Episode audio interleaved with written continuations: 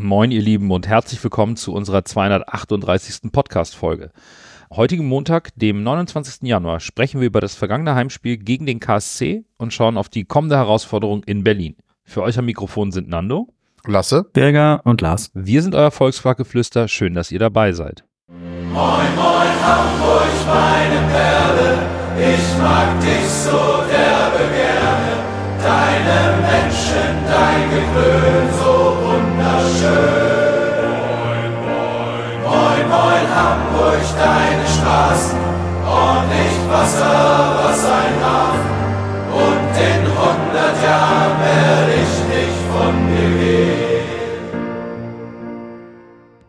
Wir machen vorerst nochmal einen kleinen Schlenker um den Volkspark herum und schauen auf die Spiele ohne HSV-Beteiligung und starten mit dem Tabellenführer St. Pauli, der auch ohne seinen gesperrten Trainer im Topspiel in Düsseldorf drei Punkte holte. Lasse, war das aus deiner Sicht überzeugend? Ja, absolut. St. Pauli spielt halt seinen Stiefel durch. Wenig Spektakel, aber erfolgreich. Düsseldorf ist, wie ich irgendwie in den letzten Folgen schon gesagt habe, weder Fisch noch Fleisch. Welche Koste wurde denn am Betze kredenzt, Nando? Ja, das ist immer die Frage, wen man da fragt, welche der beiden Mannschaften, weil so aus Sicht von Schalke 04 würde ich sagen, ja, die haben so ein bisschen Spiel erlebt wie gegen uns. Also die hatten mehr Spielanteile als der FCK in der ersten Hälfte, kaum gute Offensivaktion und der FCK holte sich nach der frühen Führung die Stabilität und Kontrolle durch die Mehrheit der gewonnenen Zweikämpfe und das haben wir ja auch auf Schalke so gemacht. Nach der Pause war Schalke dann hier aber etwas besser, nahm den Fight dann an, traf zum Ausgleich, belohnte sich halt für diesen besseren Auftritt, kassierte dann aus dem Nichts das Gegentor durch Ache zum 2 zu 1 für den FCK. Und dann auch hier die, die Parallele zum Spiel gegen den HSV. Man hat gemerkt, Schalke hat in der Rückwärtsbewegung das Tempo nicht, um beim schnellen Umschaltspiel mitzuhalten. Und, und Gramozis, der Trainer des FCK, reagierte nach der Führung und brachte mit Opoku, Simkala und Stojkovic drei frische Angreifer. Und insbesondere Stojkovic und Opoku haben richtig Tempo zu Zweitligazeiten von Darmstadt. In der Saison 22-23 gehörte Stojkovic zu den schnellsten, schnellsten Spielern der Liga mit einem Topspeed von über 36 km/h und Opoku diese Saison auch mit ähnlichem Topspeed. Also schon beeindruckend von Gramozis bei Führung die Offensive auszutauschen. Und dann hat er natürlich das Glück, dass beide Joker auch treffen. Binnen drei Minuten steht es dann 4-1. Hätte am Ende noch schlimmer ausgehen können, weil dann lief das Umschaltspiel vom, vom FCK richtig gut. Und aufgrund der Siege von Rostock und Braunschweig, Braunschweig steckt Schalke nun mitten im Abstiegskampf und die Verbesserungen der Hinrunde sind erstmal dahin. Krise auf Schalke, aber gleiches könnte man auch über den Herbstmeister sagen, Lars, denn das Gefieder der Störche aus Kiel wurde erneut zerrupft. Das stimmt. Die Niederlage in Fürth mit 2 zu 1 für die Störche tut natürlich deshalb ganz besonders weh, weil das zeigt der Blick auf die Tabelle, man da nicht nur den Anschluss an Tabellenplatz 1 ein bisschen hat reißen lassen müssen, da sind klaffen jetzt, da klafft jetzt eine Lücke von vier Punkten, sondern Kräuter Fürth ist heimlich still und leise damit auch an Holstein Kiel vorbeigezogen in der Tabelle. Leider nicht nur an Holstein Kiel, aber das ist ein anderes Thema und steht jetzt auf Tabellenplatz 2 und ist erster Verfolger des FC St. Pauli. Also ein absolutes Spitzenspiel am Rodenhof, das ja durchaus hätte auch unentschieden ausgehen können. Es war ein Spiel mit durchaus Chancen für beide Seiten, hüben wie drüben, aber am Ende war es die höhere Effizienz, die etwas bessere Durchschlagskraft vom Tor, die dann dazu geführt hat, dass Kräuter Fürth das Ding mit 2 zu 1 gewonnen hat und die gehen jetzt mit ganz, ganz breiter Brust in den weiteren Verlauf der Rückrunde. Äh, Birger, welches Spiel hattest du noch mal im Fokus? Ich habe mir Hannover gegen Nürnberg angeguckt und brauche eigentlich nicht mehr viel sagen, dass die, die, der Titel vom Kicker, die das Spiel betrachten, haben gesagt, gegen schwache Nürnberger, Hannover beendet Sieglosserie. Nach sechs sieglosen Spielen hat, hat Hannover dann Nürnberg 3 zu 0 geschlagen und das Ergebnis fiel laut Kicker zu niedrig aus. Und da war für mich dann auch schon klar, also auch ich das, als ich das Spiel gesehen habe, da gehe ich vollkommen mit. Also da war, hat Hannover sich aus meiner Sicht nicht rausgespielt, nicht fantastischen Fußball gespielt, aber Nürnberg von dem kam überraschend wenig. Und daher auch klar, ganz klarer Sieg für Hannover, die sich dann auch irgendwie wieder in diesen in dieser Gruppe reingekämpft haben, die vielleicht ganz, ganz, ganz kleine Hoffnungen auf einen Aufstiegskampf haben dürfen, aber dann können die sich überhaupt keinen Ausraster mehr ausleisten und da können wir dann die, die Drehung machen zu unserem HSV, denn da sind auch keine Ausrutscher mehr drin. Ja, das ist allerdings richtig, denn wenn der Spieltag eines bot, dann die Möglichkeit, eine Lücke auf die Verfolger zu reißen, aber der HSV riss lieber Lücken in die eigene Defensive. Schauen wir uns jetzt mal im Detail an. Wir beginnen mal ganz kurz mit den Personalien vorweg. Tim Walter nahm zwei Veränderungen der Startelf vor. Miro Murheim für Moritz Heyer war zu erwarten. Reis für Feray im ersten Moment erstmal eine kleine Überraschung für mich, vor allem weil Feray aus meiner Sicht der beste Hamburger gegen Schalke war, aber Feray war und ist nicht fit. Der musste Sonntagabend den Auftritt beim NDR Sportclub absagen aufgrund den Folgen seiner Erkältung und auch äh, beim heutigen Montagvormittag äh, im Training war er nicht dabei. Aber starten wir in das Spiel und diese Umstellung noch die Geisterspielatmosphäre aufgrund der Fanproteste gegen den möglichen Einstieg eines Investors in eine Tochterfirma der DFL mit Anteil in den Medienrechten. In den ersten zwölf Minuten sind eine Erklärung oder Entschuldigung für, für diese erste Viertelstunde in diesem Spiel. Fangen wir mal beim ersten Gegentor an. Es wird, es wird ein langer Ball, wenige Meter vor der Mittellinie aus halblinker Karlsruher Position auf unsere linke Seite geschlagen, auf, auf Jung, der den Ball an der Seitenauslinie annimmt, so knapp auf Höhe unserer 16er Linie. Zu dem Ste Zeitpunkt stehen wir im Moment der Ballannahme von, von Jung im Mittelfeld leider einfach schon falsch. Also Ambrosius und, und Ramusch haben ihre Gegenspieler, Van der Bremt rechts, auf einer Linie steht noch richtig leicht eingerückt, weil eben Ball abgewandte Seite. Murheim geht zu Jung, Dompe deckt den Raum am, da ein Spieler des FCK hier nachrückt. So, Dompe sieht das auch über sein Blick geht in der Rückwärtsbewegung über die Schulter, bis hierhin alles gut, aber zentral laufen eben zwei Karlsruher ein. Und dort steht im Moment der Ballannahme von Jung, nur Ludovic Reis, der aber schon überspielt ist durch den langen Ball.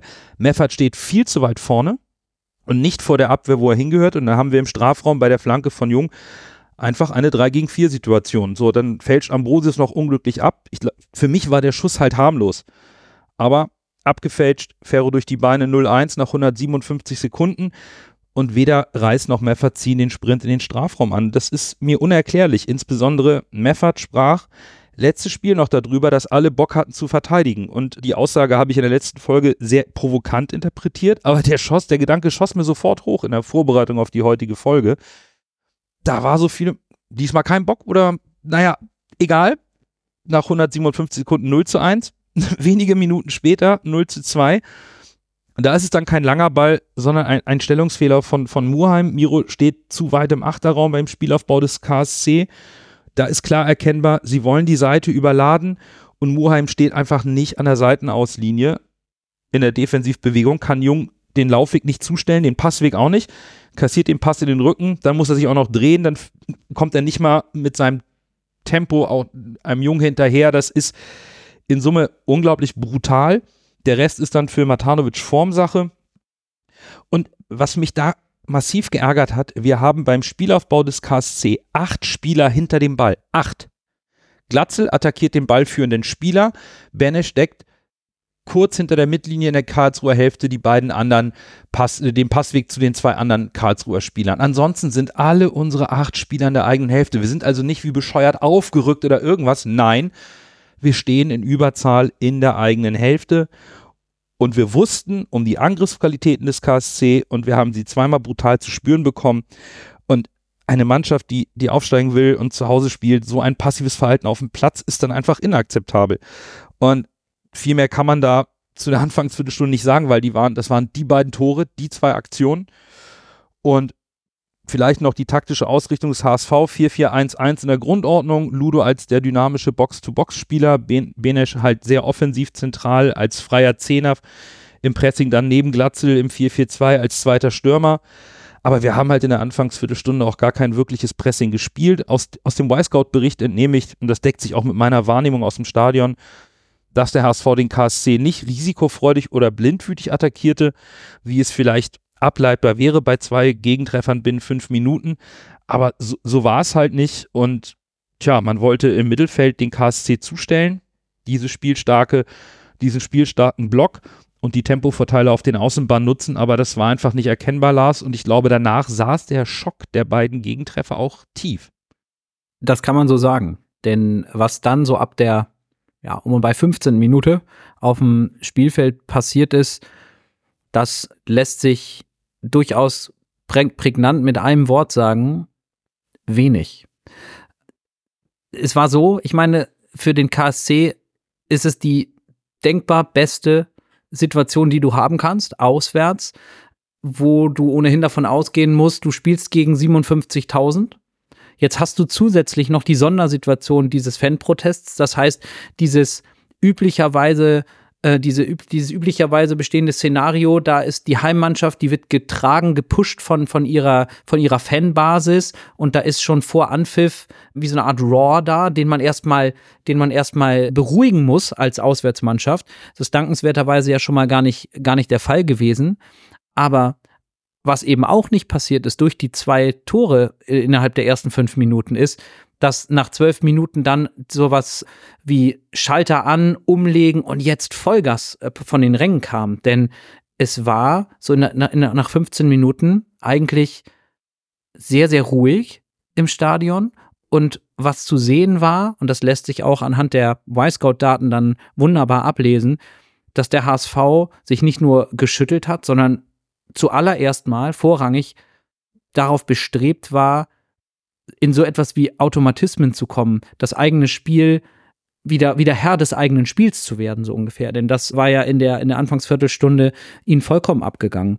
Und der KSC jetzt mit zwei Toren vorne, das Stadion absolut zur Ruhe gestellt, ähm, hat sich so weit zurückgezogen, wie es nur geht. Wenn man sich da mal anschaut, wie die beispielsweise die, die, die Pressing-Intensität oder auch die Average Formation Line, also wo hat der, KS, der, der KSC sich positioniert, zu, zu keinem Zeitpunkt im Spiel haben sie tiefer gestanden als in dieser zweiten Viertelstunde des Spiels und die Pressing-Intensität hatte einen Wert von, von 76. Das ist im Grunde genommen, könnte da auch fast stehen, Pressing hat nicht stattgefunden. Und so hatte der Hamburger Sportverein in der Zeit, gemessen am gesamten Spiel, die Viertelstunde äh, bis zur 30. Minute mit dem höchsten Ballbesitz, das waren 78 Prozent, meine ich, die wir den Ball hatten. Aber passiert ist überhaupt nichts. Der Ball ist zirkuliert. Wir haben nahezu 95 Prozent unserer Pässe an den Mann gebracht, aber wir wurden daran auch in keinster Weise gehindert oder gestört. Und so plätscherte das Spiel eigentlich dahin. Und schon jetzt war eigentlich klar, jede Minute, die hier von der Uhr rinnt und das Spiel so läuft, wie es läuft, spielt das dem KSC einfach in die Karten, weil es war für mich zu dem Zeitpunkt aus, aus nichts zu greifen, was jetzt der Faktor sein soll, der den HSV zurück ins Spiel bringt. Denn es brauchte dort nach meinem Gefühl irgendeinen Impuls, irgendetwas, um aus dieser, ja, lethargischen Spielphase wieder rauszukommen. Aber Lasse, irgendwas muss ja passiert sein. Ja, bei Nahe wäre in der 31. Minute das 3-0 passiert, weil der HSV mal wieder luftig verteidigte und dann Wanizek tatsächlich ganz knapp verpasst. Also, wenn das Tor gefallen wäre, ich glaube, dann wäre die Chance groß gewesen, dass wir eine richtige Packung bekommen hätten von Karlsruhe. Weil für mich war die beiden Anfangsphasen, die ihr bei eben besprochen habt, im Stadion von der Nordtribüne sah es so aus, als wenn die Mannschaft vollkommen konsterniert war. Also da ging ja gar nichts. Da kam kein Pass an, kein Zweikampf wurde, wurde gewonnen. Also Karlsruhe hat uns in dieser Anfangsphase komplett überrannt. Also das war schon, schon erschreckend, muss ich sagen. Und die Leute auf der Nord wurden auch echt alle langsam schon, ja, da flogen schon ein paar Sprüche und die Leute wurden sichtlich angespannter. Das war in anderen Phasen der HSV-Saison auch schon mal anders, tatsächlich. Also da merkt man schon, dass die Nervendecke etwas dünner wird unter den Fans, tatsächlich, meine ich hier sagen zu dürfen. Und ja, aus dem Nichts fällt dann das 1 zu 2, weil Glatzel für Benes eröffnet und dann den einlaufenden Jatta bedient und der schiebt ihn dann mit der Goldpike rein oder piekt ihn mit der Goldpike rein, müsste man sagen.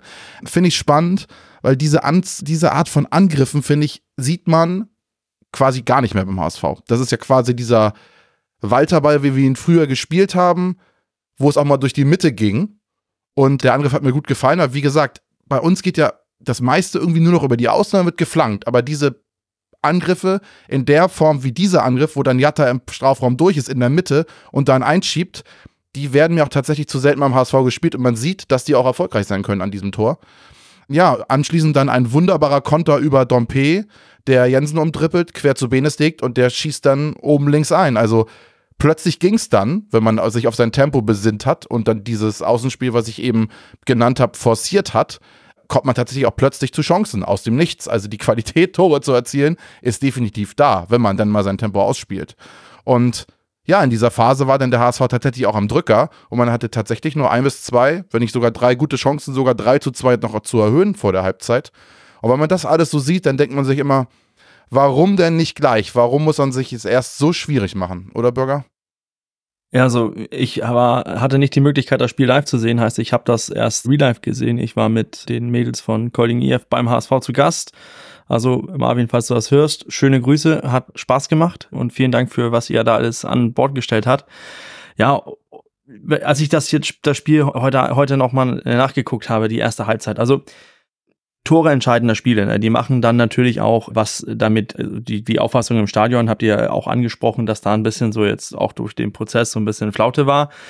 Aber auch, dass beim 2 zu 0 vom KSC muss der KSC ja auch nichts mehr machen. Der HSV ist am Drücker und dass wir, dass uns die Ideen vielleicht nicht gleich eingefallen sind, sieht man ja auch, dass wir erstmal eine Viertelstunde haben, wo wir, wo wir 78 Prozent Beibesitz haben laut Y-Scout. Das ist schon mal eine aussagekräftige eine Statistik, die dann auch zeigt, okay, KSC wollte wohl nicht oder wollte nicht und wir mussten. Irgendwie konnten aber nicht. Und dann diese zwei aus meiner Sicht sehr gut ausgespielten Tore, gehst du dann eigentlich mit dem 2 zu 2 in die Pause. Und jetzt habe ich das Ergebnis ja vorhand gekannt. Aber so ich fand auch nicht, dass vom KSC, nachdem sie 2-0 vorne waren, dass da jetzt so viele Chancen kamen oder von denen auch offensiv dran kam. Eigentlich hatten wir aus meiner Sicht das Spiel relativ gut im Griff. Nur das Problem war halt, dass wir die lange Zeit, wo Lars das angesprochen hat, dass so gut wie nichts passiert ist, hatten wir das Spiel im Griff. Ja, wir waren aber hinten 2 zu 0. Heißt, wir mussten offensiv irgendwie was erschaffen. Das ist uns dann zu Ende der ersten Halbzeit dann gelungen, mit 2 zu 2 dann in die Pause. Und irgendwie, glaube ich, hätte ich das Spiel live gesehen, würde ich vielleicht auch mit dem Gefühl sitzen, ja, jetzt ist wieder 0 zu 0 von Anfang an. Jetzt, jetzt geht's ab, weil wir haben uns gefangen, wir haben jetzt Rückenwind in die Pause. Aber dann, als wir aus der Pause kamen, dann war es wieder ganz anders. Oder wie meinst du, Lasse? Im Stadion war ja tatsächlich Kaiserwetter und ich konnte trotz Sonnenbrille tatsächlich nicht wirklich alles im gegnerischen Strafraum auf der Süd erkennen. Da wird sicherlich dann Nando später mehr zu sagen können. Aber ich habe mir die Highlights ja nochmal angeguckt und nach diesem 3 zu 2, ich war echt sprachlos, bin ich ehrlich. Wie sich Zivzivatze da an der 46. durchwühlt nach dem Kopfball von Franke und Ambrosius und Ramos quasi einfach keinen Zugriff kriegen und er sich einfach da in der Mitte zwischen den beiden durchgeht. Also ich bin ehrlich, vielleicht sehe ich das Ganze jetzt auch etwas fatalistisch, aber sowas habe ich im Profifußball ehrlicherweise selten gesehen. Also der geht da einfach durch die beiden durch und keiner von beiden greift an. Ich weiß nicht, ob das so war. Hab du ihn, nimm du ihn, ich habe ihn sicher, keine Ahnung, ich weiß nicht. Also, das war mir schon äußerst passiv von beiden Innenverteidigern. Also, irgendwie ein bisschen, bisschen erschreckend, weil einer von beiden muss da was machen und ihn da aufhalten. Ja, und dann hat der, sogenannte, der eben genannte Spieler sogar noch in der 55. Minute eine Do Kopfball-Doppelchance und auf 4 zu 2 zu erhöhen. Also die Abwehr war nach, der, nach dem Wiederanpfiff mal wieder nicht auf dem Feld. Also konnte die Offensive denn wenigstens für weitere Höhepunkte sorgen, Lars? Äh, zumindest für einen. Und der war auch wirklich so wichtig und das war auch ein, ein Punkt, wo ich dann gedacht habe, jetzt steht es hier 3 zu 3 und wir haben nicht nur das in der ersten Halbzeit diesen ja, unerklärlichen, schnellen Zwei-Tore-Rückstand egalisiert und vor, vor der Pause im Grunde genommen ja den Fuß an einem Führungstreffer gehabt. So glaube ich, kann man das sagen. Da war das Momentum ja völlig gekippt auf Seiten des HSV. Und dann war es jetzt hier so, dass wir ja genauso, du hast es gesagt, genauso dumm, unbeholfen, schlecht in die zweite Halbzeit gestartet sind, wieder direkt einen Nackenschlag kassieren mit dem Gegentor. Und dennoch ist es uns dann gelungen, über eine wirklich sehr schön herausgespielte Situation nach 62 Minuten erneut zum Ausgleich zu kommen. Torschütze in seinem 100. Spiel, sein 60. Pflichtspieltor für den HSV, Bobby Glatzel. Dazu herzlichen Glückwunsch auch zum Jubiläum. Das Tor gebe ich aber zu 80 Prozent Bakeriata, denn wie er nicht nur da seinen Tempovorteil auf der rechten Seite aus, ausspielt und da den Gegenstoß gut drin in Richtung Tor auch zieht. Nein, er behält dann auch die Übersicht, tritt auf den Ball, lässt den Verteidiger aussteigen und schließt dann auch nicht ab, auch nicht überhastet ab oder auch nicht ab mit noch einem Spieler vor sich, sondern sieht den besser postierten Robert Glatzel neben sich, schiebt den Ball einmal quer. Ja, und dann ist es Formsache natürlich für Bobby und steht 3 zu 3. Und spätestens jetzt war eigentlich der Moment, wo ich die, die Erwartung hatte, das müssen wir jetzt nicht nur ja, feiern und jetzt nicht nur sagen, guck mal, da ist die Moral der Mannschaft offensichtlich intakt, sondern jetzt gilt es, dieses Spiel dann auch auf die eigene Seite endgültig zu ziehen. Das ist aber nicht passiert. Denn wenn man sich auch so anschaut, was ansonsten innerhalb so Mitte der zweiten Halbzeit auf der XG-Kurve passiert ist beim HSV, dann ist das abgesehen von dem Tor von Bobby Glatzel leider erschreckend wenig. Und es war einfach auch wieder ein bisschen ein diffuses Spiel. Ich hatte auch am, äh, am Fernseher das Gefühl, ungeachtet des 3 zu 3 und eigentlich der Situation, wir haben hier ja im Grunde genommen wieder alles, alles auf Anfang. Und wir, wir mit einem Tor führst du hier wieder. Es steht einfach wieder unentschieden. 0-0, geht von vorne los zum zweiten Mal. Und das haben wir uns erarbeitet. Es war trotzdem, ich hatte das Gefühl, eine ne komische Stimmung. Und es kam kein richtig rollendes Spiel auf, wenn ich das mal so sagen darf. So kam es mir vor. Es war nichts Zwingendes. Offensive Aktionen vom HSV ja, zwingende Torchancen nein. Und der KSC hat auch nicht aufgehört, Fußball zu spielen. Und so standen wir dann Mitte der zweiten Halbzeit. Es steht 3 zu 3. Aber dieses 3 zu 3 war zumindest unmittelbar nach dem Tor, noch in den Folgeminuten, nicht der Ruck, den ich erwartet hätte, der durch die Mannschaft hätte gehen können. Nando, daher in deine Richtung. Die Schlussviertelstunde bricht an. Der Ruck. Wo war er? ich, ich finde es interessant, wie du das am Fernsehen beobachtet hast, denn im Stadion hatte ich, zumindest von meinem Platz aus, eher das Gefühl, dass der HSV nach dem Ausgleich mit dem Momentum auf seiner Seite optisch überlegen war und auch vor allen Dingen die, die zweiten Bälle gewinnen konnte.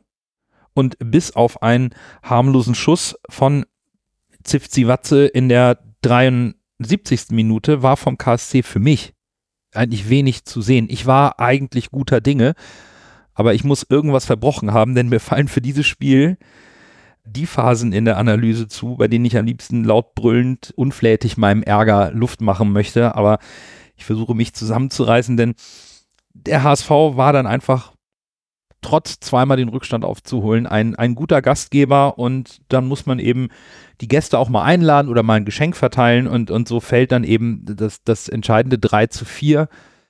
Der Pass von Reis auf Van der Bremt, der ist schon schlampig gespielt. Und auch schon da wieder die falsche Entscheidung. Reis kann den Ball annehmen und hat Wiese vor sich. Er muss nur geradeaus laufen. Im Zweifel muss ihn Karlsruhe von hinten attackieren das wird dann eher ein Foul, dann passiert da nichts. Aber er spielt ihn eben rüber zu Van der Bremt, quer vorm 16er, wo zwei Karlsruher den Pass sehen und eigentlich fast schon im Passweg stehen. Und genau der eine, nämlich Wanicek, geht ins Pressing. Und was Van der Bremt dann macht, der es sieht, er zieht zwar das Tempo an, aber anstatt dann einfach den Ball wegzuschlagen, will er Wanicek ausspielen, den Ball an ihm vorbei oder durch die Beine legen gelingt nicht. Wanizek hat freie Bahn, 3 zu 4, Thema durch. Und damit war dem HSV dann wirklich der Stecker gezogen, weil dann, dann kam von uns nichts mehr. Auch Feray und Nemeth konnten nichts mehr bewirken, die dann eingewechselt wurden. Und für mich war dann in Summe, wenn ich zwar eine gute Phase des HSV nach dem 3 zu 3 anerkenne, aber die Anfangsviertelstunde nehme und die Schlussviertelstunde, wo ich dir dann zustimme, Lars, dann war dann doch nicht der Ruck so da und der vierte Genickschlag, der hat den HSV dann irgendwie auch wirklich auf die Bretter geschickt. Dann war die zweite Halbzeit vom HSV schwächer als die erste, da wir auch, und das hast du eben auch schon gesagt, Lars, in der Qualität der Chancen deutlich nachgelassen haben, trotz des Momentums nach dem 3 zu 3 Bürger. Und das muss ein Trainer eigentlich auch wahnsinnig machen, wenn man sich das so anschaut. Also, also ich denke jetzt so ins, in, im, im gesamten Spiel dass man erstmal zu Hause vier Tore kassiert, finde ich nicht gut. Besonders, weil wir letzte Woche so über unsere Defensive gesprochen haben, weil es auch so ein Thema war seit dem Nürnberg-Spiel, also in der, in der Hinrunde, das letzte Spiel. Und, und dann auch wiederum, dass man eigentlich aus der Pause kommt, aus der Kabine kommt mit einem 2 zu 2, wo man das, das gute Gefühl, diesen Rückstand geholt zu haben, raus mit auf den Platz nehmen kann, muss, mehr oder weniger. Und dann verpufft das alles leider, weil man sich schnell wieder ein Gegentor fängt. Und wieder, wie das das angesprochen hat, ein blödes Gegentor, wo man sich irgendwie nicht richtig wehrt. So auch gefühlt bei den ersten beiden Gegentoren, wo man eigentlich in der Situation, wo, wo KSC zum Angriff einsetzt, in der Organisation gut steht und sich dann ganz einfach überspielen lässt. Und dann, wie gesagt, Nando, das letzte Tor, da machst du auch den Gegner ein Geschenk und ich kann auch irgendwie verstehen, dass die Mannschaft dann denkt, da, wir können nicht nochmal eine Reaktion zeigen. Aber insgesamt auch, wenn man guckt, die zweite Halbzeit, wenn man da die Chancen bewertet von uns, ich finde nicht, dass wir da große Chancen rausspielen. Ich finde, die, die, das Tor von Glatze behält, es ist eine große Chance. Aber ansonsten kann ich mir auch an keine Chancen so richtig erinnern, wo ich denke, der hätte sitzen können. Das war wieder dieses viele Anlaufen, ohne richtig gefährlich zu werden. Und das aus meiner Sicht muss, muss man auch drüber sprechen, dass wenn wir zu Hause drei Tore machen, dann muss das für einen Sieg reichen. Und, und wir können hier über eine, wir können hier auch Daten finden, denn, denn statistisch gesehen mit mehr Ballbesitz, XG gleicht sich aus und so weiter. Wir können das mit Daten und alles mögliche auch belegen, dass das nicht ein ganz katastrophales Spiel war. Aber in den entscheidenden Momenten wo das gefährlich wird, sind wir nicht abgeklärt genug und lassen uns dann auch vier Tore reinschenken lassen oder reinhauen lassen, weil wir einfach nicht abgeklärt sind in den, in den Situationen. Und insgesamt unterm Strich dann meine, meinetwegen auch mehr oder weniger verdiente Niederlage dann für uns. Ja, und da, da stehen wir jetzt nun eine Woche nach dem Spiel gegen Schalke und müssen es über Gegentore in der dritten, fünften und direkt nach Wiederanpfiff zur zweiten Halbzeit ärgern. Und da stellt sich mir die Frage, wo fängt man da an? Ich habe mir unsere Grundordnung angeschaut in diesem Spiel. Wir haben hinten in der Aufteilung nach meinem Verständnis das ganz sinnvoll gemacht. Ambrosius ein bisschen tiefer stehender als IV für die Absicherung. Ramos leicht versetzt für das potenzielle Gegenpressing dazu. Meffert als Absicherung tiefstehend, Reister vor im Achterraum. Bürger, das sieht für mich alles von der Grundidee korrekt aus, um dieses kompakte, spielstarke Mittelfeld des KSC anzunehmen und dagegen zu spielen. Und am Ende haben wir auch die Mehrzahl der Zweikämpfe für uns entschieden. Wo also würdest du das Hauptproblem ausmachen, so wenn du einen Punkt rausnehmen würdest? Warum hat, haben wir da trotzdem diese vier Gegentore kassiert? Also irgendwie ist das, ist das wiederum, ich, ich komme immer dazu, den, den, den Lehrgang, den ich momentan mache. Ich gucke mir gerade die Gegentore von Serbien an in den letzten paar Jahren. Und da ist auch eine Sache, die mir aufgefallen ist, und das ist, passt sich sehr gut zum Spiel von gestern an, das Verteidigen vom Strafraum. In der, im, beim 1 zu 0, Ambrosius sieht nicht gut aus. 2 zu 0, Muheim lässt sich viel zu einfach da aus meiner Sicht so weg, wegziehen lassen von der Position. Er lässt die Flanke zu, dann klingelt das doch mal 2 zu 0.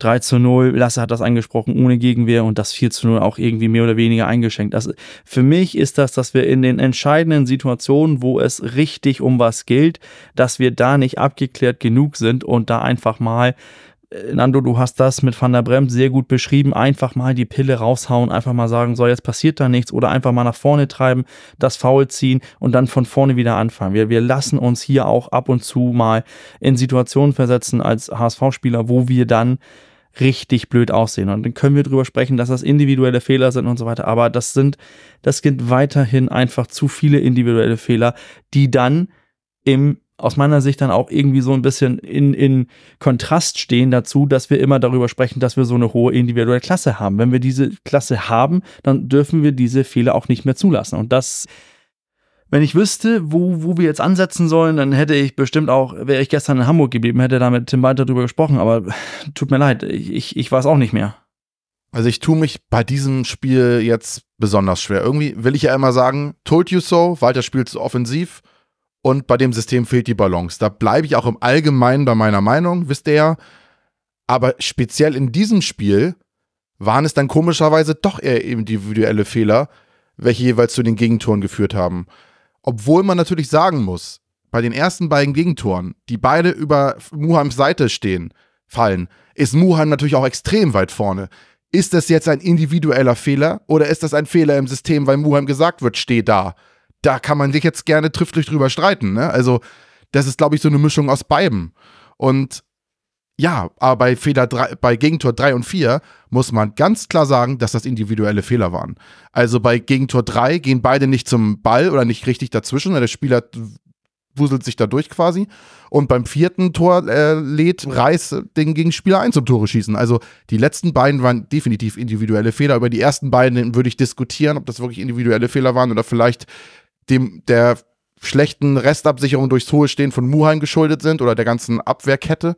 Und was mich aber besonders an diesem Spiel ärgert, ist, dass einige von uns ja scheinbar, ich weiß gar nicht, wer von uns es allen gesagt hat, vielleicht sogar alle, dass wir erwarten, dass Karlsruhe wahrscheinlich direkt draufgehen wird, weil sie Chaos verursachen wollen. Und genau das hat funktioniert. Und das ist so ärgerlich, dass der HSV anscheinend immer noch obwohl wir diese individuelle Klasse haben, über die wir reden, trotzdem auch in Heimspielen jetzt mittlerweile zu, zu leicht ausrechenbar ist. Und äh, Christian Eichner hat es nach dem Spiel ja auch ge gesagt, er hat das erwartet wilde Spiel, das Spektakel gekriegt, was er erwartet hat. Und das muss der HSV ver versuchen zu unterbinden, dass sowas erst gar nicht passiert. Ich finde es irgendwie traurig und erschreckend, dass wir hier als Podcast tatsächlich so viel Expertise besitzen anscheinend, dass wir genau voraussagen könnten, was Karlsruhe versucht zu machen und dass es dann auch noch klappt. Dass Karlsruhe das getan hat, was wir hier antizipiert hatten, ist ja vielleicht gar nicht so die große Überraschung. Die größere Überraschung für mich, und das ist auch das, was mich an diesem Spiel am allermeisten ärgert, ist, wie wenig wir in der Lage waren, darauf zu reagieren. Ich finde, ihr habt das sehr richtig schon gesagt. Das sind tatsächlich auch für mich, wenn, wir, wenn man sich die Gegentore anschaut oder die Situationen, die zu Gegentoren geführt haben, dann bin ich auch hier in dieser, zu diesem Spiel ganz klar zu der Fraktion gehörig, die sagt, das sind individuelle Fehler. Jetzt kommt mein Aber. Wir haben in der Besprechung des Spiels eben die einzelnen Situationen ja schon, schon angerissen und haben auch da im Einzelnen gesagt, wo wo jetzt jeweils der Fehler lag oder die Fehler lagen. Und da sind die Namen gefallen: Ambrosius, Ramos, Meffert, Reis, Muheim und Van der Bremt. Und wenn im Grunde genommen die kompletten sechs defensiven Spieler, die wir auf dem Feld haben, sich im Laufe eines Spiels einmal oder mehrfach zu eklatanten individuellen Fehlern hinreißen lassen, ist eigentlich falsch gesagt, weil das klingt nach Vorsatz, das möchte ich hier niemandem unterstellen. Aber wenn auf so breiter Front individuelle Fehler in einem Spiel passieren, dann ist das etwas, was, wie ich finde, doch eher ein kollektives Thema ist. Weil dann sind es ja eben, dann, sind es ja so regelmäßige Aussetzer, dass eben dort eine Balance gewissermaßen nicht da ist. Und da komme ich zu dem Punkt, ich muss dazu sagen, ich habe das Spiel nur, nur äh, real life gesehen, nicht live. Das heißt, ich habe es gesehen im Wissen um das Ergebnis und auch darum, was als nächstes passiert, was natürlich für die Wahrnehmung auch eine gewisse Rolle spielt. Mir ist aber aufgefallen, dass und das von Beginn an, also wirklich von Sekunde null, die Handlungsschnelligkeit beim HSV deutlich hinter der des KSC zurückhinkte. Und das sind dann einfach Situationen. Wir nehmen einfach beispielhaft mal das dritte Karlsruher Tor kurz nach der Pause. Da wird der Ball, kommt quasi als Rebound zurück in den, in den 16er.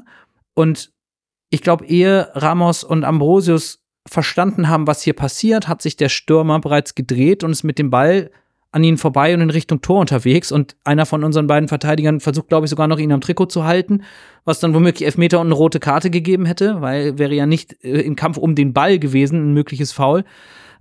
Das, da, da fehlte es mir einfach an, der, an dem Erkennen der Situation und der Handlungsschnelligkeit. Und das kann man auch so durchziehen. Van der Bremt mit seinem Vertändler vor dem 3 zu 4 oder seinem Nicht-Wegschlagen, seinem er verkennt die Situation komplett. Er sieht nicht, was passiert. Und das sind halt dann ganz viele individuelle Fehler, die aber kollektiv einfach quasi immer wieder dazu führen, dass das Kollektiv nicht funktioniert. Und Nando, du hast eben gesagt, man, natürlich mit einem ironischen Augenzwinker, man könne den Gegner ja ruhig mal einladen, das stimmt. Wenn man aber anfängt, Geschenke Flatrates zu verteilen, dann so viele Tore kann dann auch ja. der HSV eben leider nicht schießen. Und dann sind eben vier Tore, die du kassierst, zu viel. Wir sind in der Lage, auch in einem offensiv vielleicht passablen Spiel von uns drei Tore zu schießen zu Hause. Das haben wir gemacht. Aber vier Gegentore sind absolut indiskutabel, zu Hause oder auswärts, wie ich finde, im Übrigen. Das macht, da, da würde ich noch nicht mal großartig differenzieren. Ja. Und ein Punkt, als jemand, der das ganze Spiel eben, wie gesagt, nur in Ausschnitten real live am Fernsehen gesehen hat, an äh, gerade äh, Lasse und Nando, ihr beiden, die im Stadion wart, dieses Spiel ist ja mit dem Momentum in der ersten Halbzeit hin und her gegangen. 2-0 für den KSC, Ausgleich, fast das, das, Führungstor für den HSV. Dann geht die zweite Halbzeit los, Nackenschlag. Der HSV kommt wieder zurück. Dieser Ruck, den ich halt, ich habe versucht, ihn zu sehen, aber er war halt nicht so wirklich da, zumindest nicht im Output. Habt ihr, ko konnte man erkennen, das ist was, was mich, was mich total interessiert, das habe ich nicht sehen können oder erkennen können in welcher Form gab es in den Down-Phasen oder auch in den Up-Phasen des HSV einzelne Spieler oder auch von außen einwirken? Wir haben hier schon über On-Pitch-Coaching On gesprochen, derartiges. Ist so etwas zu sehen gewesen? Weil das war ja wirklich ein Spiel, was sehr, sehr stark hin und her ging. Ähm, vielleicht ist einem von euch da was aufgefallen. Vielleicht nicht, das weiß ich nicht. Einfach, das ist ein Punkt, den ich ganz gerne hier mal zur Diskussion stellen, stellen würde, falls von euch da irgendjemand was gesehen hat. Da kann ich selber sagen, ich habe nicht so viel bemerkt auf dem Platz von den Punkten, die du ansprichst und wovon ich meine, dass ich weiß, worauf du hinaus willst. Das ist mir so jetzt nicht, nicht ganz aufgefallen. Zumindest also jetzt auf dem Platz die Mannschaft selbst. Da, da fehlte, ich glaube, das, was du meinst mit dem Ruck. Was, was aber ich noch eben au aufgreifen möchte, ist die Aussage von Eichner, die die Lasse eben angesprochen hat Eichner hat sich in der Pressekonferenz nach dem Spiel, hat er gesagt, das war das erwartete wilde Spiel, wenn beide Mannschaften aufeinandertreffen, hat dabei aber die Historie bedient. Denn er hat auch in seinen Folgeaussagen, in seiner Analyse zum Spiel dann auch Bezug genommen auf die letzten Jahre und dass immer was los ist, wenn die beiden Mannschaften aufeinandertreffen, ging da also ein bisschen eher auf die, auf die Historie ein und sagte am Ende auch, sonst war der HSV immer der Glücklichere, diesmal waren wir es, dann haben wir es auch mal verdient mit dem Lucky Punch. Wir wissen das alles um, um Diaz und Co. Aber ich, ich tue mich auch noch ein bisschen schwer mit der Einordnung des Spiels. Ich, ich war letzte Woche kritisch mit der gezeigten Leistung unserer, unserer Mannschaft über den gesamten Spielverlauf auf Schalke. Und ich muss natürlich auch irgendwo zugestehen, dass beim Spiel gegen den KSC die ersten fünf Minuten die Dynamik komplett verändern und, und natürlich auch irgendwo der Matchplan erschüttert wird. Daher fällt es mir schwer, den Finger auf ein konkretes Problem zu legen, vor allen Dingen, weil die Mannschaft sowohl 0-2 als auch ein 2-3 aufholt. Und, und, nach dem 2 zu 2 und 3 zu 3 auch immer die, die, diese Spielkontrolle eigentlich sich zurückgeholt hat. Vielleicht nicht in der Stabilität, aber sie hatten sie. Und auch wenn individuelle Fehler passieren, so scheinen wir nicht in der Lage zu sein, diese abzustellen oder gar zu kompensieren, weil, weil wir sie auch nicht wieder ausgebügelt bekommen. Und diesmal war es diese verschlafene Startphase in das Spiel. Wir haben als Mannschaft zu viele Aussetzer individuell und dann für mich eben auch als Kollektiv. Und äh, da fehlt es an dieser Stabilität, an, an einer gewissen Konstanz. Und dieses Problem ist, ist in dieser Saison nicht neu. Entsprechend geht mein Gedanke nach dem Spiel in die Richtung, fehlende Souveränität, Sicherheit und Selbstverständnis und damit die verbundene fehlende Balance. Der, der KSC hat es sehr gut ausgenutzt, die Stärken voll ausgespielt und wir halt leider nicht. Und entscheidend ist dann für mich in erster Linie, wir haben zwar tolle Zweikampfwerte als Team, aber im ersten, dritten und vierten Gegentor haben wir die entscheidenden Zweikämpfe eben nicht gewonnen. Da fehlte die Konsequenz, die wir letzte Woche noch gesehen haben. Und ich frage mich, warum ist diese binnen einer Woche verschwunden? Oder war sie vielleicht auch bezogen auf meine kritischen Aussagen letzten Woche auch noch gar nicht vorhanden und wir haben diese Fortschritte nicht gemacht, die wir uns vielleicht gegen Schalke eingeredet haben. Erstmal zu dir, Nando. Ich glaube, es ist, glaube ich, leider die traurige Realität. Ich habe ja auch gesagt, das hat mir gut gefallen gegen Schalke, dass man defensiv so stabil stand, aber man muss natürlich jetzt auch das Ergebnis gegen Schalke im Zusammenhang mit dem 4 zu 1 äh, von Kaiserslautern gegen Schalke setzen. Ne? Also wenn selbst Kaiserslautern, die auf Tabellenplatz 15 waren, gegen Schalke gewinnt, 4 zu 1 natürlich zu Hause und nicht auswärts, immer noch was anderes. Aber dann habe ich auch persönlich, muss ich zugeben, vielleicht dem äh, Sieg auf Schalke zu viel Bedeutung zu, zugewiesen. Und um nochmal auf Lars seine Frage zurückzukommen, ich habe tatsächlich im Stadion nicht so hundertprozentig drauf geachtet, hatte aber eher, wenn ich mich jetzt zu einer Aussage hinreißen lassen will, die, die Meinung, dass eher die Köpfe hängen gelassen wurden und dass nicht so wirklich jemand da war auf dem Platz, der jetzt mal aufgepeitscht hat. Also es ist mir jetzt nicht explizit aufgefallen, eher das Gegenteil. Und was ich jetzt nochmal zu dem Thema, weil es gerade so gut passt, sagen wollte, was mir negativ aufgefallen ist, bezüglich, bezüglich Ingame-Coaching, dass wir die ersten Auswechslungen in der 82. und 83. Minute machen. Das verstehe ich nicht. Warum änderst du nicht mal was im Spiel? Auch personell, wenn du merkst, oh, es ist irgendwie zerfahren und du bekommst irgendwie keine Stabilität rein, gerade im Mittelfeld schwierig. In meinen Augen wäre zum Beispiel so ein Spieler wie Suhon äh, in diesem Spiel perfekt gewesen. Der ist wieder fit, der ist quirlig im Mittelfeld, kann da was machen, der ist zweikampfstark und kann auch was da vorne machen. Das wäre der perfekte Spieler gewesen, um dem HSV wieder mehr, mehr, mehr, mehr Tempo und mehr Zugriff im Mittelfeld zu erlauben. Und das habe ich nicht verstanden, warum der zum Beispiel nicht reingekommen ist. Aber ich bin auch kein Fußballtrainer. Ich kann nämlich gut verstehen, warum man nicht wechselt. Weil wir in der zwischen der 16. und 65. das 3 zu 3 machen. In ein System, wo wir auch zu Chancen kommen mit der Mannschaft, die sowieso gerade den Ausgleich gemacht hat. Dann würde ich auch sagen, okay, jetzt muss ich erstmal abwarten, was passiert, was kommt jetzt, wie reagiert die Mannschaft auf den neuen Spielstand, um dann zu sagen, wir haben das eigentlich, wir hatten das ja angesprochen, dass unsere Defensive die, die Fehler gemacht haben, die individuelle Fehler sind. Es waren mehrere, das nennt das dann als Kollektiv. Ich würde das dann auch beurteilen, dass einige Spieler defensiv nicht den Tag erwischt haben, den wir erwartet haben. Aber dennoch, wenn, wenn du dann plötzlich einen Wechsel vornimmst und eine Umstellung vornimmst, ist da, dann birgt das auch ein gewisses Risiko. Es kann ja auch sein, dass wir einen Suchenden reinbringen und das explodiert und er macht das super gut. Oder wir bringen einen Suchenden rein, der jedes Mal den Ball verliert, weil KSC etwas körperlicher agiert hat, als was, für, was ihn vielleicht wohl ist. Er verliert den, den Ball die ganze Zeit dann laufen wir in den einen Konter in den anderen rein. Deswegen kann ich schon verstehen, dass Tim Walter da auch wartet, den Wechsel zu sehen. Dass er, das, was mich dann wundert, ist halt, dass wir in der 84. Minute das System dann plötzlich umstellen auf einer Dreierkette und nicht das gewohnte 3-5-2, was wir dann ab und zu mal gesehen haben, sondern dass wir in ein dieses 3-4-2-1 irgendwie umstellen. Das hat für mich dann auch weniger Sinn gegeben.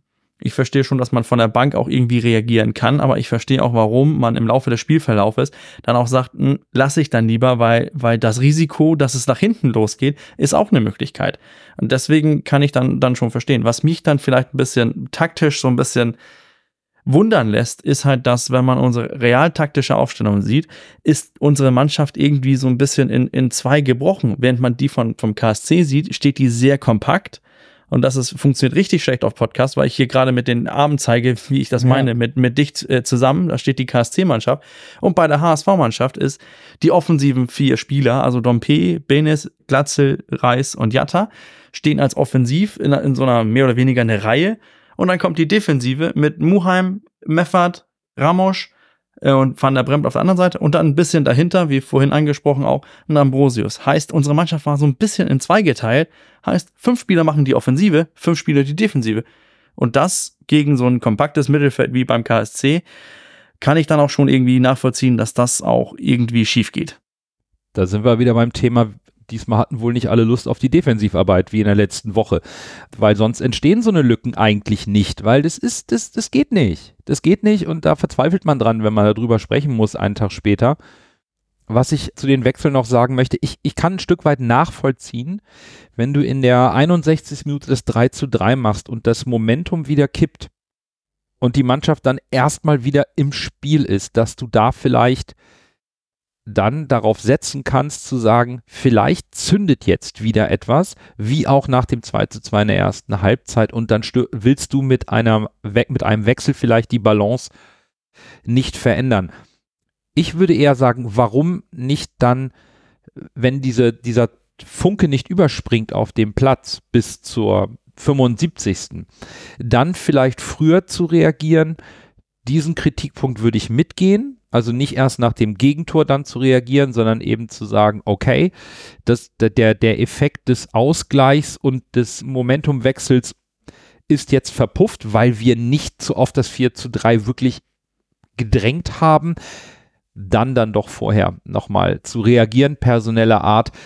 Das ist etwas, wo ich im Stadion, das, ich habe es erst nicht richtig mitbekommen, Erst als dann wirklich zwei Wechsel nach dem Gegentor gemacht wurden, ach, das sind die ersten. Oh. Und, und jetzt, wo ihr das ansprecht, denke ich auch, na, da, da muss man eigentlich dann doch ein Stück weit früher reagieren und dann kommen halt, dann kommt halt das Kollektiv ins Spiel, was ich eben angesprochen habe.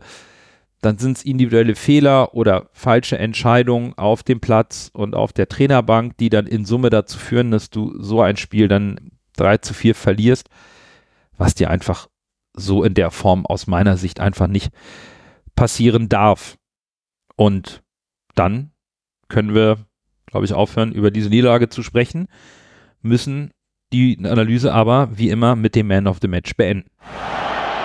Dann erst Groh, der den Ball übernimmt. Halbwinkel versucht zu Mackert. Er sollte schießen. 25 Meter am ersten frei. Schuss auf das Tor. Tor! Tor! Ein herrlicher Treffer. Ein wunderbarer Treffer. Angeschnitten. Der Ball fliegt da unhaltbar rechts ins Eck. Wenn wir jetzt einen Ball hätten, würde ich es Ihnen nochmal zeigen. Ich glaube, nach diesem Spiel ist es schwierig, einen Case für einen defensiven Spieler aufzumachen. Daher erwarte ich eigentlich nur noch Namen aus der Offensive. Lasse, wer ist dein Spieler des Spiels? Bakrianta fand ich an diesem Tag richtig überragend, muss ich ehrlich sagen. Also ist mir so positiv aus Stadionsicht aufgefallen, dass ich gesagt habe, wow, also wenn das jetzt seine Leistung ist, nachdem er den Vertrag verlängert hat, dann war die Vertragsverlängerung die komplett richtige, richtige Aktion des HSV, weil das war richtig gut. Ja, kann ich nur zustimmen. Stellvertretend für die stärkste Positionsgruppe am Sonntag, nämlich unsere offensiven Außenbahn, Außenbahn, habe ich mich für Dompe als Man of the Match entschieden. Also den, den, den auf der anderen Seite. Der, der gewinnt seine Dribblings, reißt Lücken, gibt Vorlagen. Und genau diesen Dompe brauchen wir in der Offensive für mich, genau wie bei Jatta, eine fantastische individuelle Leistung und daher mein Spieler des Spiels. Ich, ich habe mich so schwer getan und, und bin immer noch so ein bisschen am, am Hapern, deswegen muss ich jetzt ein bisschen ausholen. Sollte ich jetzt ganz eigensinnig sagen, ja, gehe dann natürlich nach den Statistiken von Y-Scout und sage, dann haben Ambrosius und Muheim waren dann die besten, unter den besten HSV-Spielern. Aber mit, mit zwei so eklatanten Fehlern, die dann auch direkt zu Gegentoren führen, das, das kann ich dann nicht. Und, und dann bin ich auch irgendwie an, an einen Punkt angekommen, wo ich denke, ja, dann normalerweise die Rettung da immer natürlich Heuer Fernandes. Aber ich fand auch nicht, dass der sehr guten Tag hat. Deswegen für mich wahnsinnig schwer, aber ich, ich, ich muss dann auch irgendwie schweren Herzens, ohne dass ich ihn so besonders gut fand, dann, dann, dann muss ich auch halt Baccariata nehmen. Denn, denn der war für mich auch irgendwie an, an eine offensive Drohung, aber so gut fand ich ihn jetzt auch nicht, Lasse, aber halt der Beste von gestern, von den, von den anderen. Für mich ist es auch die beiden Außenflügelstürmer, die für uns an diesem Spieltag das waren, wo man erkannt hat oder wo man sich am, wo man die meiste Freude dran hatte als, als HSV-Fan an dem Spiel. Jean-Luc Dompe, da zeigt die Formkurve tatsächlich dahin, wo wir ihn gerne haben möchten, wo wir ihn auch noch in Erinnerung haben von seinen ersten Auftritten im HSV-Trikot. Und das hat mir gut gefallen. Er hat wieder ein viel höheres Selbstvertrauen, wenn er ins 1 gegen 1 geht. Ein ganz anderes Selbstverständnis bringt er mit auf den Platz und damit hilft er der Mannschaft sehr.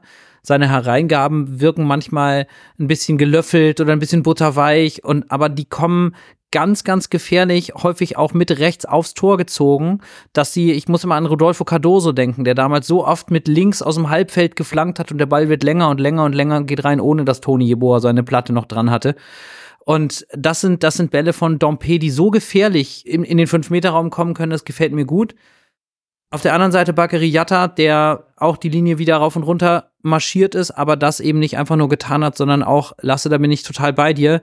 Das ist mir gegen Schalke schon aufgefallen und jetzt erneut von der Ballbehandlung einfach habe ich das Gefühl, nochmal wieder einen Schritt nach vorne gemacht hat. Er hat in, in, in Gelsenkirchen beinahe ein Tor vorbereitet, wo er auch einen Tempo-Gegenstoß in Ruhe zu Ende spielt und dann querlegt auf Benes. Ist im Grunde jetzt die Blaupause dieses, äh, dieser Situation äh, gestern bei, das war das 3 zu 3 von Robert Glatzel, ja genau, wo er auch geht, die Übersicht behält, querschiebt auf Glatzel, ein Tor vorbereitet und auch noch eins selber macht mit einem tollen Laufweg in der ersten Halbzeit und das gibt dann für mich auch den Ausschlag zugunsten von Bakariata als Man of the Match gegenüber Jean-Luc Dompe.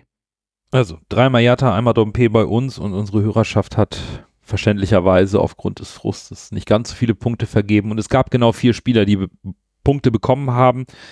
Dann können wir sie auch alle aufzählen. Das geht fix. Dompe auf Platz 4, 8 Punkte. Reis auf Platz 3, 10 Punkte. Jatta auf Platz 2, 23 Punkte. Und der Man of the Match ist Laszlo Benes mit äh, 25 Punkten. Herzlichen Glückwunsch an Lazzi. Und ja, jetzt heißt es Berlin, Berlin. Wir fahren nach Berlin. Flutlichtspiel Olympiastadion gegen die Hertha. Das kennen wir bereits aus der Relegation der letzten Saison, aus dem DFB-Pokal in dieser Saison. Und natürlich hatten wir auch schon ein Hinspiel, welches unser HSV zu Hause mit 3 zu 0 gewann. Lars, schaffst du es, beide Partien aus dieser Saison übereinander zu legen, um die wichtigsten Erkenntnisse aus den Duellen abzuleiten? Übereinander bekomme ich die tatsächlich nicht, aber ein paar Erkenntnisse lassen sich daraus nach meinem Empfinden schon ab, ableiten. Das liegt daran, dass das für mich beides Spiele waren, die, wenn man sie losgelöst betrachtet, so ein bisschen so Sondersituationen-Status haben. Das äh, Hinspiel gegen Hertha im Volkspark gewinnen wir mit 3 zu 0. Wir haben danach von einer sehr reifen Leistung des HSV gesprochen. Und die war es auch. Da würde ich auch bis heute nicht dran rütteln an der Einschätzung. Allerdings war auch damals schon klar und sogar so klar, dass Paldada das sogar im Interview bei Sky vor und nach dem Spiel gesagt hat, der auch so ein bisschen haderte und sagte, es war noch vor Ende der Sommertransferperiode, muss man dazu sagen, dass er sagte, ich weiß überhaupt nicht, welche Spieler ich hier ab 1.9. überhaupt haben werde.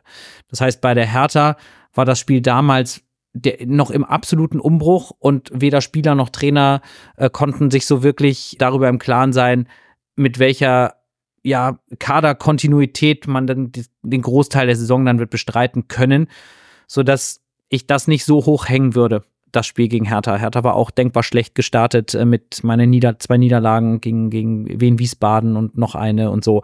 Das heißt, das war noch sehr in der Findungsphase. Ja, und das andere ist das Pokalspiel was natürlich auch einfach qua der Tatsache, dass es ein Do-or-Die-Spiel ist, immer ein bisschen besonders ist. Aber das ist das Spiel, aus dem ich mehr mitnehmen würde für unser Spiel jetzt. Zum einen, weil es eben auch in Berlin ist, also es ist ein Auswärtsspiel und zum anderen, weil es eben deutlich weiter in der Saison war und wir dort gegen eine deutlich gefestigtere und in sich gewachsenere Hertha-Mannschaft gespielt haben. Ich glaube, was uns da sehr, sehr zu Pass gekommen ist eigentlich, wir, wir erinnern uns ungern daran, aber im Grunde haben wir das Spiel ja zweimal schon in der Nachspielzeit fast gewonnen und haben nur noch dem Schlusspfiff entgegengefiebert. Wir sind dort durchaus körperlich zu Werke gegangen. Hertha hat das auch getan. Aber es ist uns gelungen, Nadelstiche zu setzen und zur richtigen Zeit Tore zu schießen. Wir haben uns auch dort von dem Rückstand nicht aus der Ruhe bringen lassen wie auch jetzt gegen den KSC im Grunde nicht und haben dann eine gewisse Effizienz und Effektivität vor dem Tor und dem Ausnutzen unserer Chancen an den Tag gelegt. Und das ist, glaube ich, was, was ich von dem Spiel unbedingt transportieren würde, gerne in das am kommenden Wochenende. Bürger, dann sprechen wir über den Trainer Pal Dardai. Der hat nach schwierigem Start in der Saison die Hertha stabilisiert und verlor ab dem elften Spieltag kein Spiel mehr, bis jetzt zum vergangenen Wochenende. Haben wir da eine Systemumstellung oder andere taktische Anpassung, die das begründen? Wenn man sich so die jetzt die letzten Spiele anguckt, also wenn, wenn wir den, den Y-Scout nehmen, dann hat Hertha in den letzten fünf Spielen, also inklusive Testspiele, die wirklich für mit, mit Unterstrich auf Test gelegt worden sind, da hat man verschiedene Systeme gespielt. Gegen Erzgebirge Aue 3-4-1-2, gegen, da hat man 2 0 gewonnen, gegen Mecheling 3-5-2, 3 0 verloren. Dann Testspiel gegen die Glasgow Rangers, 4-4-2, 1-0 gewonnen. Dann Bundesliga gegen, zweite Bundesliga, dann gegen Fortuna Düsseldorf zum Rückrundenauftakt, 4-4-2, Endergebnis 2-2. Dann wieder eine Veränderung zum Wochenendspiel gegen Wien Wiesbaden, 4-2-3-1. Änderung nach den, der, den Rückstand, also wo man 2 0 hinten lag. Dann wieder die Veränderung auf ein 4-4-2 also für mich kommt das so ein bisschen rüber, dass Paldadei da noch nicht wirklich die Grundaufstellung gefunden hat, die für ihn passt. Ich glaube aber auch, dass das richtig viel mit dem Ausfall von Fabian Riese zusammenhängt, der ja eventuell gegen uns spielen kann, weil er, ich glaube, er ist heute wieder im Mannschaftstraining eingestiegen. Aber ob das jetzt für eine Leistung, äh, für, für einen Minuten gegen uns reich, reichen, das, das, boah, das kann ich schwer bewerten, aber eine Sache ist mir sicher, ich bin mir nicht sicher, mit welchem System wir Hertha auf, auflaufen werden sehen. Ja, aber wie es um Fabian Rehse steht, das weiß unser Personalexperte Lasse am besten, denn du kannst zumindest mal beim dritten Gegner der Rückrunde endlich einen Transferzugang ankündigen. Ist auch kein unbekannter Name und eben das Lazarett ist äh, ganz gut besetzt bei der Hertha. Ja, der einzige Wintertransfer der Hertha ist der offensive Mittelfeldspieler Ayman Barkok. Äh, der 25-jährige Deutsch-Marokkaner wurde von Mainz 05 an die Spree ausgeliehen. Und zum, um zum Lazarett zu kommen, also wir haben drei Langzeitverletzte. Das ist einmal Augustin Rogel, ein alter Bekannter aus Hamburg, Jeremy Duciak und Ben Stardai, einer der Dardai-Söhne. Die laborieren jeweils in einer Knie-OP, Fußprellung und Sprunggelenksverletzung, also sind, wie gesagt, langzeitverletzt und stehen nicht zur Verfügung.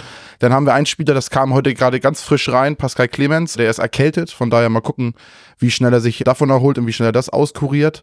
Und ja, der mit Abstand wichtigste Spieler im Kader, mit weitem Abstand würde ich behaupten, Fabian Rehse, soll eventuell zum Pokalspiel gegen Lautern wieder fit sein. Also denke ich, dass er höchstwahrscheinlich zu unserem Spiel definitiv im Kader stehen wird. Ja, ich glaube, bei Rese war es eine Corona-Infektion, die sich ganz, ganz lange gezogen hat. Ja. Genau, es hat sich lange gezogen und es war wohl auch erst gar nicht bekannt. Ich weiß nicht, ob man da versucht hat, das irgendwie unter der Hand zu halten oder ob das vielleicht er selbst nicht wusste, dass es Corona war. Auf jeden Fall ist es wohl später rausgekommen, dass es Corona war und das hat sich dann wohl so ein bisschen verschleppt. Genau, und er hat das gesamte Trainingslager nicht mitgemacht und ja, jetzt hofft die Hertha, dass er im Pokalspiel am Mittwoch zumindest ein paar Minuten bekommt, denn die haben eine englische Woche vor sich. Jetzt DFB-Pokal-Viertelfinale gegen den FCK zu Hause. Und so wie wir eben auch drüber gesprochen haben, glaube ich schon, dass die Hertha schwer einzuordnen ist. Die, die vielen Unentschieden in der zweiten Hälfte der Hinrunde gegen Mannschaften aus den unteren Tabellenregionen zeigen mir auch eher eine inkonstante, durchschnittliche Mannschaft, die aber dann mal zu Hause gegen Elversberg 5 zu 1 gewinnt oder gegen Paderborn 3 zu 1 und da stellt sich die Frage, Bürger, ist es das, was die Hertha so gefährlich macht, dass man einfach nicht weiß, welches Gesicht bekommst du von der Hertha? Bekommst du das biedere oder vielleicht sogar schwache Berlin oder kriegst du diese Leistungsexplosion, die, die dann nicht zu bespielen ist? Ja, das ist ja das Problem. Für mich ist das auch so ein bisschen, ich glaube, Lasse hat das ja vorhin angesprochen, so mit, mit, mit, ist es weder Fleisch noch Fisch. Bei Hertha ist es entweder oder. Entweder ist es richtig gut oder man hat so eine Leistung wie jetzt gegen Wiesbaden, wo es richtig in die, wo es richtig schief gegangen ist. Und das macht für mich auch die Hertha so ein bisschen gefährlich, weil die haben vom Namen her, von, von der individuellen Qualität gute Spieler. Also Tabakovic macht da schon seine Tore. Riese haben wir im Pokal gesehen, was der gegen uns anrichten kann oder auch in der zweiten Liga generell anrichten kann. Und dann ist es ja auch nicht so, dass ein Karbovnik ein schlechter Innenverteidiger ist oder ein schlechter Verteidiger ist oder dass ein Leistner hat ja auch seine Qualität, besonders jetzt für die zweite Liga. Also da sind schon Spieler dabei, die die, die auch Niveau haben, wo das auch irgendwie berechtigt, dass Hertha oben in der oberen Tabellenhälfte mitspielen darf. Aber diese Ausfälle, die wir auch selber haben, hat die Hertha dann dennoch vermehrt und auch ein bisschen öfter als wir. Besonders jetzt beim Anfang der Saison. Und das kostet den ja jetzt. Ich glaube, es ist eine super schwierige Situation auch für die Hertha selbst. Ich habe jetzt irgendwie heute aus den Medien aufgeschnappt, Rese wird nur bleiben, wenn Hertha in, in die Bundesliga aufsteigt. Bei Zweitliga-Verbleib wird Rese definitiv gehen, wird kolportiert. Das heißt, jetzt ist die Frage, konzentriert man sich auf die Bundesliga und will, dass Rese bleibt oder konzentriert man sich auf den Pokal? Ich würde behaupten, höchstwahrscheinlich konzentriert man sich auf den Pokal, weil es das Spiel wird Priorität haben gegenüber unserem Spiel, auch bezüglich Kraftsparen, sage ich mal, weil die Wahrscheinlichkeit ins im eigenen Stadion in Berlin ins Pokalfinale einzuziehen, war noch nie so hoch wie dieses Jahr für die Hertha. Und da wird Hertha in dem Spiel alles reinwerfen. Und ich hoffe natürlich, dass es da so einen richtigen Abnutzungskampf gibt. Das würde mir tatsächlich persönlich sehr gut gefallen. Und hoffe dann, dass der Lautern möglichst viel und gut dagegen hält. Also hoffe ich mal, dass unser Ex-Spieler Opoko vielleicht ein paar Dinge ein, einschenkt und dann Hertha ausgleicht und dann gibt es Elfmeterschießen und Verlängerung und das wär, würde uns, glaube ich, gut in die Karten spielen. Und zu Hause schätze ich die Hertha tatsächlich sehr stark ein, weil man muss sagen, gegen die einzigen Gegner, gegen die sie verloren haben, waren Wiesbaden, wo sie jetzt auch auswärts verloren haben. Das ist wahrscheinlich so ein Gegner wie bei uns damals Regensburg, der den einfach nicht liegt.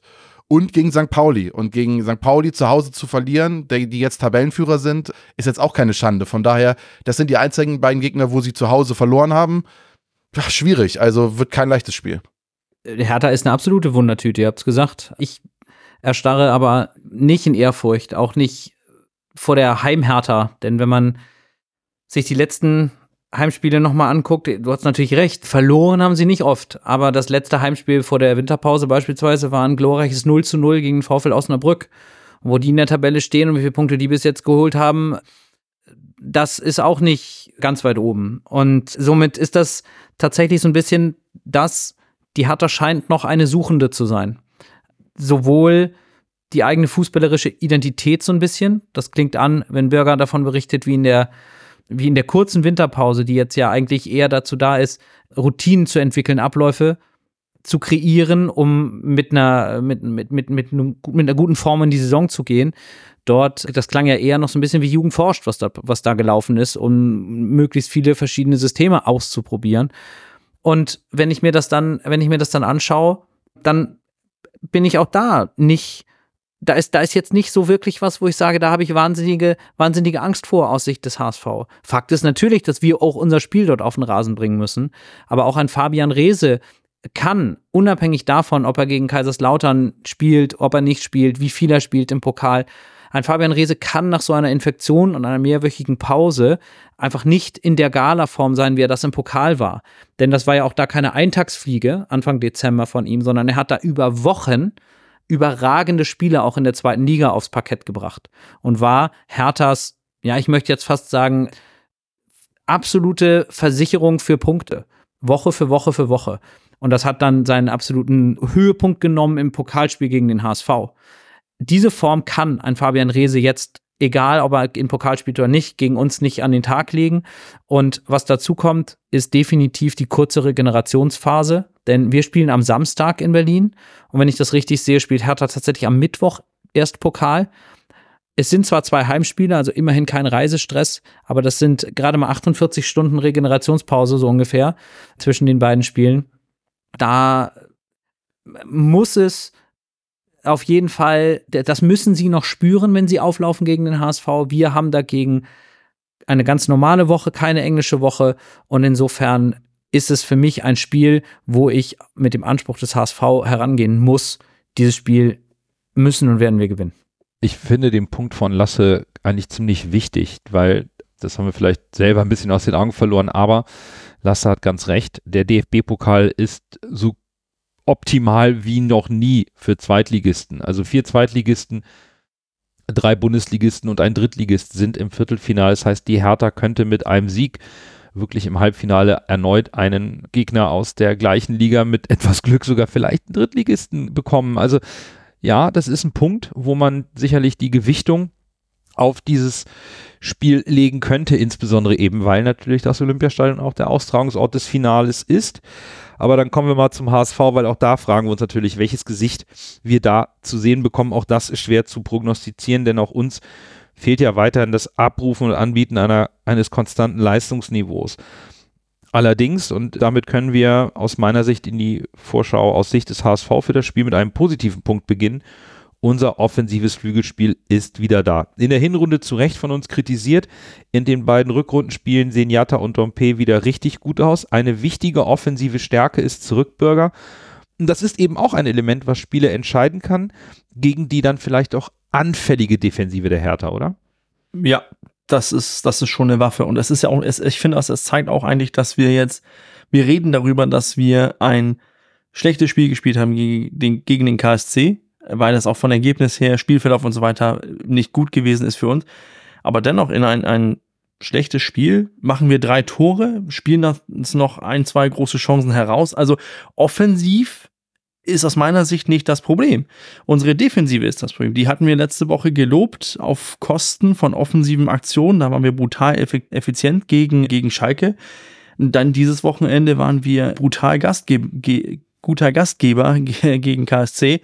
Und jetzt bin ich mal gespannt, was jetzt kommt. Irgendwie bin ich gespannt, ob wir dieses defensive Auswärtsgesicht nochmal sehen werden und ob das dann jetzt der Unterschied ist zwischen zu Hause und auswärts, dass wir dann da zu Hause deutlich mehr Walter-Fußball sehen werden und dann auswärts eher defensiv. Ich, ich, ich bin da gespannt. Und wenn man guckt, ja, Quabovnik ist schon, hat schon Speed und so, aber so die, die, die Defensive von Hertha, ich sehe da auch ein bisschen so dieselben Schwächen wie bei Schalke 04. Also ein Laufduell Glatze Leistner, da setze ich mein Geld auf Glatze. Ich habe das Gefühl, dass das Pendel beim HSV noch nicht in der finalen Position ist, sondern auch das. Ich habe eben über die Hertha gesagt, die Hertha ist eine Suchende und ich glaube, so, so sind wir das beim HSV ein Stück weit vielleicht auch, wenn es darum geht, unsere, unsere Identität, was das was das, was das Verhalten auf dem Platz angeht, dann so perfekt abzustimmen, dass eben die Balance aus Offensive und Defensive vernünftig funktioniert. Ich erwarte eigentlich schon, dass wir Hertha mit unseren schnellen Außenspielern, eben weil wir dort dann zumindest auch in der Innenverteidigung gegen, gegen Bobby Glatzel beispielsweise, aber im Zweifel auch ein bisschen auf den Flügeln mit Geschwindigkeit attackieren können. Das hat auch im, im Pokalspiel situativ schon ganz gut funktioniert. Glaub aber im Vergleich zum Heimspiel, dass wir eher aus so einer ja, wenn ich jetzt sage Doppel-6 Grundordnung das Spiel heraus aufziehen werden und mit ordentlicher Physis in das Spiel gehen. Und wenn es uns dann gelingt, diese, ich habe es vorhin, äh, Entscheidungsschnell Probleme in der Entscheidungsschnelligkeit oder in der Entscheidungsfindung abzulegen oder zumindest größtenteils abzulegen, dann bin ich guter Dinge, dass wir nicht wieder vier Tore kassieren. Ob wir da zu Null spielen, weiß ich nicht. Aber dann ist, glaube ich, unsere offensive Power das Faustpfand, was uns dort zum Sieg bringt. Und mit deutlich besserer Konzentration in den Zweikämpfen, in den Duellen, eher gedacht in Richtung Schalke. Wenn das Pendel dahin wieder ein bisschen schlägt, bin ich guter Dinge. Ja, ich bin gespannt, wie der HSV sich entscheiden wird. Ist natürlich jetzt die Frage. Klar, Schlüssel, Schlüsselduelle werden die Außenspieler sein, wie ihr gesagt habt. Dompe und Jatta bin ich mir auch sicher. Frage ist jetzt natürlich, ob man diese defensivere Grundordnung wie bei Schalke wählt oder ob man jetzt die offensive Grundordnung wählt, gerade wenn eventuell eine Verlängerung oder sowas im Pokal eintritt dann ist das natürlich auch ein legitimes Mittel zu sagen, wir laufen direkt an und wollen die schweren Beine direkt noch ein bisschen schwerer machen. Und deshalb habe ich da so einen Geheimtipp. Ich werfe jetzt einfach mal Anzi Suhun rein, weil das wäre für mich wieder der perfekte Spieler. Du und deine Söhne, du. Ja, ja, aber das wäre für mich in meinen Augen der perfekte Spieler in diesem Spiel, weil wenn Hertha schwere Beine hat, entweder wegen 90 Minuten am Mittwoch oder sogar wegen 120 Minuten am Mittwoch, hast du einen Spieler wie Anzig Sun, der immer nervt, der immer quirlig ist im Mittelfeld und er würde für mich perfekt in dieses Spiel passen, weil er dann die Beine beim Anlaufen und bei seiner Quirligkeit noch ein bisschen schwerer macht für Hertha. Der ist ein ständiger Unruheherd im Mittelfeld und das wäre für mich neben den Außenpositionen auch noch irgendwie eine Waffe, die man einsetzen könnte. Gut, guter Gedanke. Äh, aktuell ruht meine Hoffnung eher ein wenig darauf, dass Hertha in dieser Saison gegen uns trotz des Sieges im Pokal beide Male spielerisch zumindest für mein Dafürhalten unterlegen war. Also auch im Pokalspiel fand ich schon, dass wir die bessere Mannschaft waren, auch wenn wir das Ding am Ende verloren haben. Und klar, unsere Außen in der Form, Jatta und Dompe, die werden ein Problem darstellen. Das muss die Hertha auch irgendwie defensiv akzeptieren und lösen. Aber mich macht etwas nervös, weil ich kriege unsere Schwach Schwachpunkte für das Spiel in, in, in der Vorschau einfach nicht raus. Ich, ich sehe aktuell nicht, wie wir die Konsequenz über 90 Minuten auf den Platz bekommen. Wir haben, und das ist vielleicht dann auch etwas, was wir auch berücksichtigen müssen beim HSV, im grundsätzlich nur noch Endspiele. Und die Stimmung aktuell ist komplett ergebnisabhängig. Also nach Schalke war sie gut. Nach, nach dem Spiel gegen die KSC sollte der Trainer wieder zum Teufel gejagt werden, um jetzt mal diesen, nur diesen Punkt aufzubringen. Und für mich ist das Spiel in Berlin richtungsweisend, denn nach dem Spiel gegen Berlin, also nach dem 19. Spieltag, da wäre ein Trainerwechsel noch möglich mit genug Restspielen, sodass vielleicht auch ein Effekt, ein nachhaltiger Effekt vorhanden wäre. Und eine Niederlage in Berlin könnte brutale Konsequenzen haben, Konsequenzen haben, denn und der Druck kann jetzt auch beklemmend sein beim HSV innerhalb der Mannschaft. Und der Trainer gehört mit zur Mannschaft, der Staff und die, die Spieler. Die Mannschaft und der Trainer wissen, dass Niederlagen eigentlich nicht erlaubt sind. Und ja, wir können nicht jedes Spiel gewinnen, wir verlieren auch mal eins, das war jetzt am Sonntag so. Ich glaube, dass zwei Niederlagen in Folge die marktüblichen Mechanismen anstoßen könnten. Und ich denke, dass das ein Druck ist, der beim HSV herrscht, auch durch den Absturz auf Platz 4, der nicht zu verachten ist und der unsere fehlende Balance vielleicht noch ein bisschen mehr, ja, attackieren könnte. Ja, ich wollte das Thema heute eigentlich auch nicht, auf, nicht aufmachen, aber gut, dass du es tust, Nando, weil ich bin komplett bei dir. Ich glaube, es gibt zwei äh, Szenarios. Das eine Szenario ist, wir spielen richtig schlecht in Hertha ich glaube, dann könnte es tatsächlich out of nowhere kann man nicht sagen, das letzte Spiel für Walter gewesen sein. Wenn man merkt, dass die Abwehr wieder richtig katastrophal ist, glaube ich, dass es könnte es für Walter gewesen sein. Man kann da nicht von Endspiel sprechen, weil es irgendwie auch im Vorhinein nicht jetzt nicht angekündigt war, dass es irgendwie heißt, ja, Walter muss sich jetzt in Hertha beweisen. Aber wie gesagt, wenn man knapp verliert und sich einigermaßen sein Gesicht bewahrt, aber trotzdem verliert, glaube ich, dass er gegen Hannover das Endspiel bekommen wird. Wenn der HSV katastrophal auftritt, könnte es tatsächlich sein, dass es das letzte Spiel für Walter gewesen ist. Da bin ich bei dir, Nano. Ja, zumal der HSV, und das kennen wir mittlerweile auch aus den letzten Jahren unter der Führung, eigentlich sowas auch nie propagiert. Ne? Die sagen nicht, jetzt gibt es ein Endspiel oder irgendwas.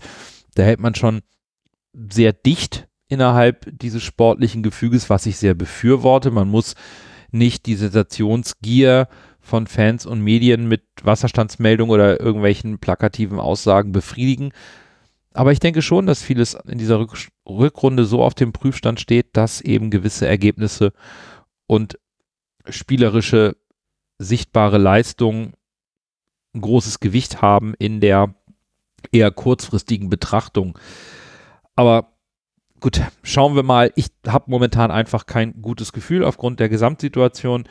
Aber wir können ja zum Abschluss nochmal einen entspannten Blick auf den 20. Spieltag werfen. Da gibt es ein Topspieler Millantor, ein Verfolgerduell in Paderborn und ein Kellerduell auf Schalke. Das angenehme Frühlingswetter in Hamburg verführt mich dazu, Vögel zu beobachten, was eigentlich sonst immer Lars tut. Und am Freitag fliegen die Störche aus Kiel die Elbe runter nach Magdeburg zum Krisenduell. Also die Heimmannschaft läuft dem eigenen Anspruch hinterher. Die Gäste sind nach den Niederlagen in den beiden Rückrundenspielen und einigen personellen Problemen in einer kritischen Phase. Dennoch erwarte ich ein ansprechendes, aber auch intensiv geführtes Spiel.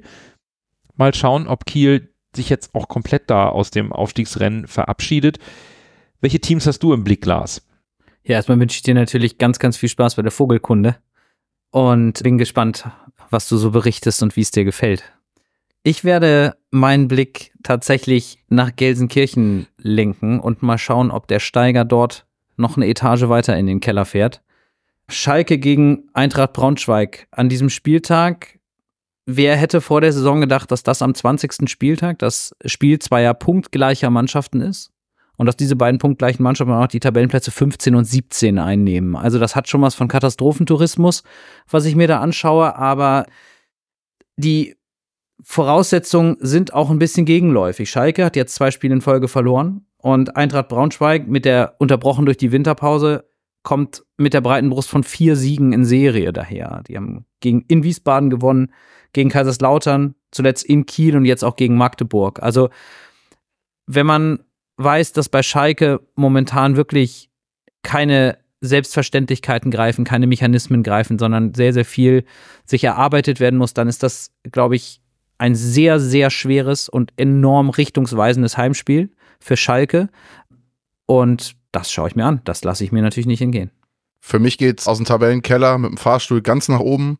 Nicht in unserer Sympathietabelle, würde ich sagen, aber schon in der Tabelle der zweiten Bundesliga. Ich gucke mir St. Pauli gegen Reuter Fürth an.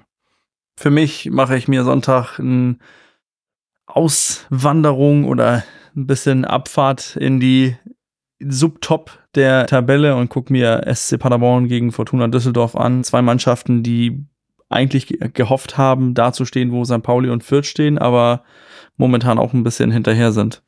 Ja, wir sind gespannt, was diese sportliche Woche beim HSV bringt und ob es zur Transferdeadline noch Bewegung im Kader geben wird. Ist ja alles ein bisschen in der Schwebe, ob jetzt doch der Innenverteidiger kommt oder auch nicht. Wahrscheinlich dann der Ziemer wird es nicht. Katterbach. Wir schauen einfach mal. Nächsten Montag sind wir wie gewohnt für euch wieder da. Bis dahin, bleibt gesund und nur, der. HSV.